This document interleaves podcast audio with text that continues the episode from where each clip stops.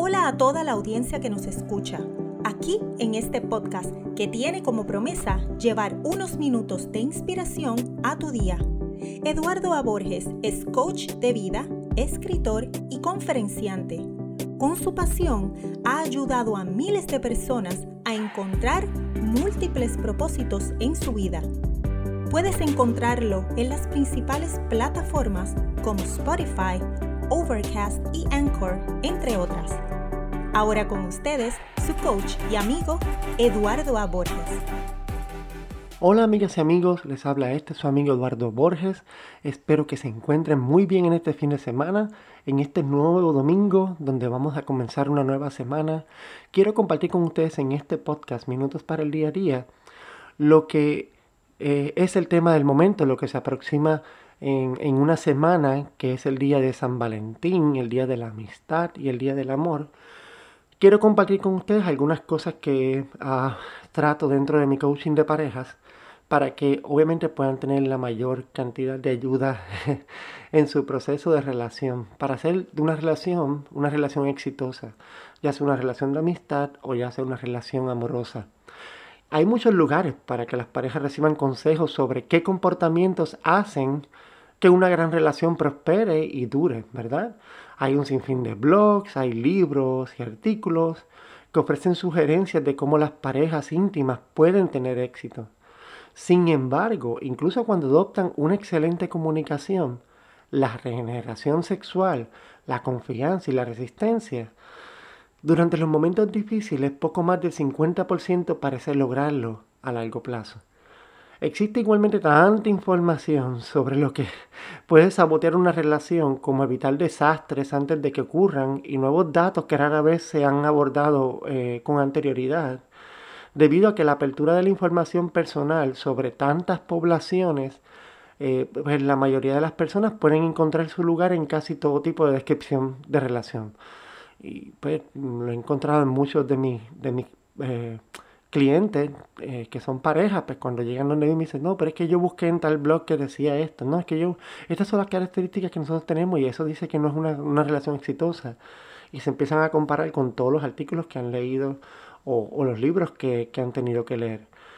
Y como coach de, de, parejas, durante tanto que eh, qué habilidades pueden funcionar y cuáles no.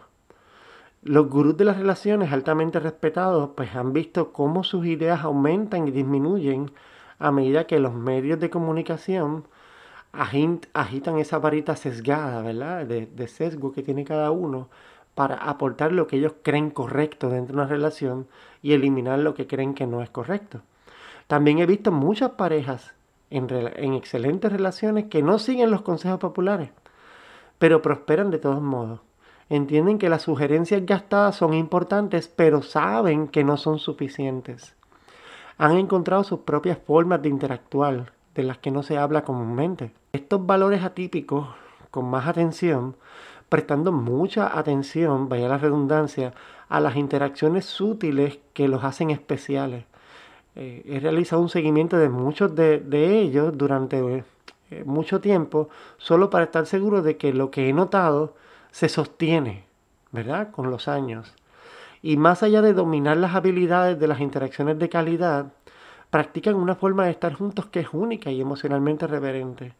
Y estos comportamientos no siempre son obvios, pero rara vez faltan. Voy a compartir contigo algunos puntos importantes, ¿verdad? Unos comportamientos subyacentes eh, de las parejas que permanecen juntas, sino que se acercan eh, y se comprometen con, más con el tiempo. Felicítese a sí mismo si ya las practica en su relación, pero no se menosprecie sus propios esfuerzos, su propia fórmula, incluso si faltan algunos de estos puntos, ¿está bien? Así que es bien importante eso. Eh, número uno, no comparten conocimientos privados entre ellos sin permiso. Con las muchas opciones abiertas de comunicación en Internet, casi no hay nada que alguien pueda hacer o decir que no esté en algún banco de datos, en algún lugar y a menudo para siempre. Incluso la información compartida en el contacto de persona a persona se puede sacar de turno en, otra situación, incluso de manera inocente. Es decir, le puedes añadir o le puedes quitar la información que tenías. Eh, las parejas que respetan profundamente los otros socios no haya acordado qué o con quién se pueda compartir fuera de la relación. Respetar los límites individuales da como resultado una confianza en la que todos pueden agarrarse. Es potencialmente humillante si uno de los miembros de la pareja descubre que el otro le ha dicho a alguien algo que es privado y termina en compañía de, eh, eh, de otra persona. Eso es especialmente preocupante cuando la persona traicionada se entera de eso en algún momento posterior.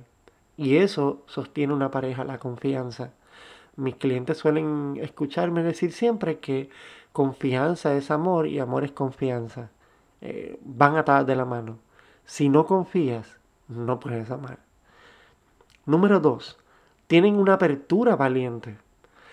A veces es bien difícil compartir emociones o pensamientos con una pareja, la tristeza o el miedo que no se resuelven, eh, que las parejas se niegan pueden causar mucho más daño con el tiempo si no se comparten.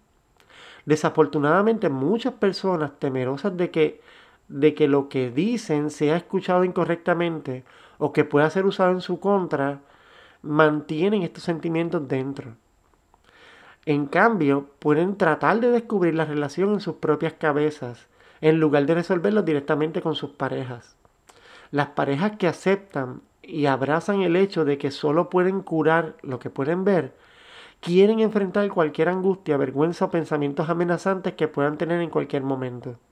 Quieren saber, sin importar cuánto necesiten eh, para mejorar la relación, tan pronto como haya sido posible el daño. Saben que es mucho más probable que evitar problemas resulte en problemas mayores en el futuro. Por eso se comparten todo, la, me siento bien mal, este es el enojo que estoy sintiendo.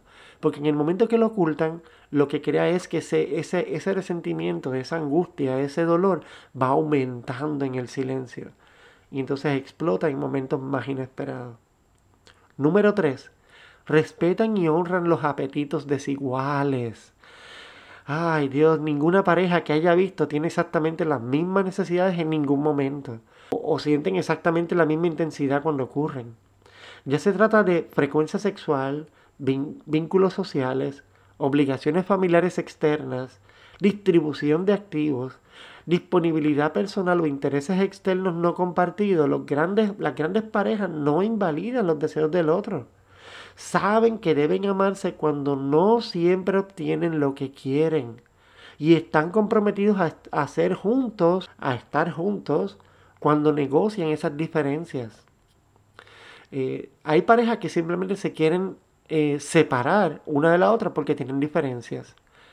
Eh, cuando lo único que tienen que hacer es simplemente respetar las diferencias, escuchar las mismas y negociar dentro de esas preferencias que sí tienen con o contra esas diferencias.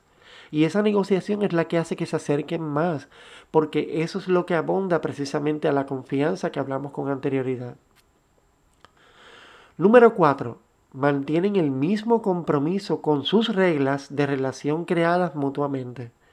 Detrás de cada relación se encuentra el compromiso paralelo de una pareja con los mismos valores básicos que son exclusivos de esa relación.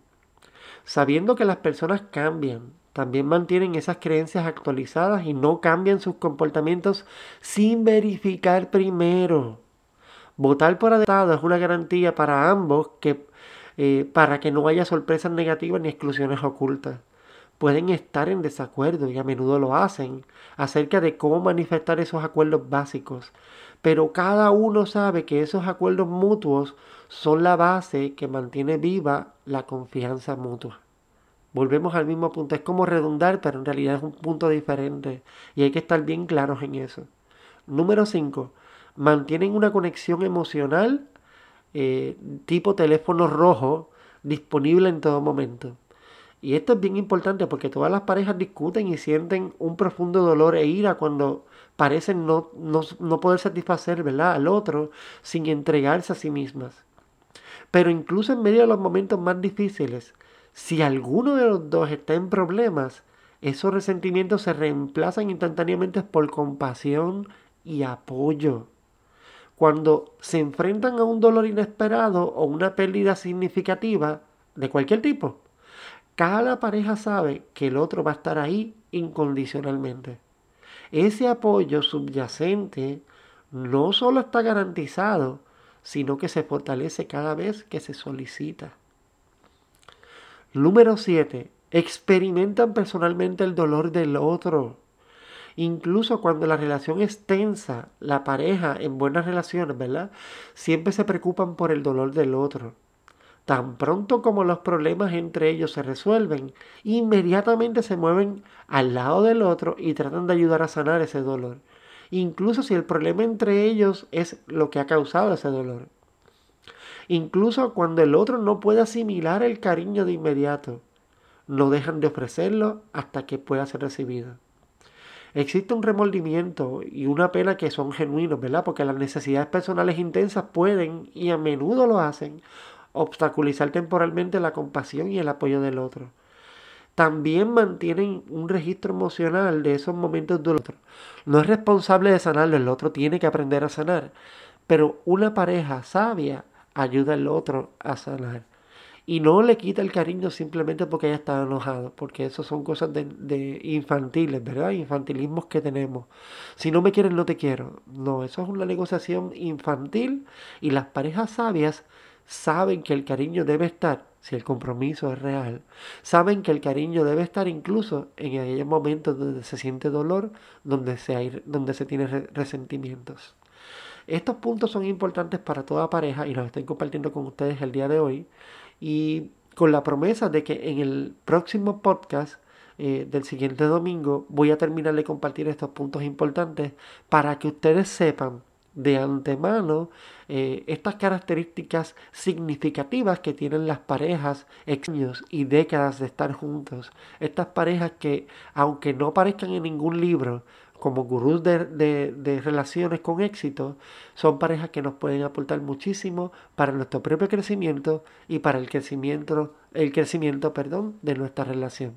Así que espero que te sean bien importantes, que, que te sirvan eh, y si es así, por favor, compártelos con las personas que, te rodean este podcast para que puedas ellos también tener unas herramientas que les ayuden a fortalecer su relación de pareja. Eh, próximamente, ¿verdad? Eh, terminando este episodio, eh, quiero también aclarar que hay personas que me han escrito pensando que es que ya no voy a hablar nada acerca de metas. No, el podcast es abierto, es minutos para el día a día, ¿verdad? Todo lo que nos ayude para el día a día. Pero estoy tocando diferentes tipos de temas porque tengo muchas personas escribiéndome con diferentes eh, dudas e inclinando a fechas importantes, por ejemplo, como ahora la fecha de San Valentín, el Día de la Amistad y del Amor, que se celebra en muchos países y por eso quiero aprovechar para dejar estos tips de pareja. Muchas gracias, comparte el podcast y que te deseo una excelente semana. Muchas bendiciones. Este fue otro episodio del podcast Minutos para el Día a Día. Gracias por tu tiempo y no olvides compartir este audio con personas importantes para ti. Encuentra más información relacionada a todos los productos y servicios que Eduardo ofrece entrando a www.eduardoaporges.com. Recuerda que Eduardo lanza un nuevo episodio todas las semanas por aquí para continuar llevándote inspiración para el día a día.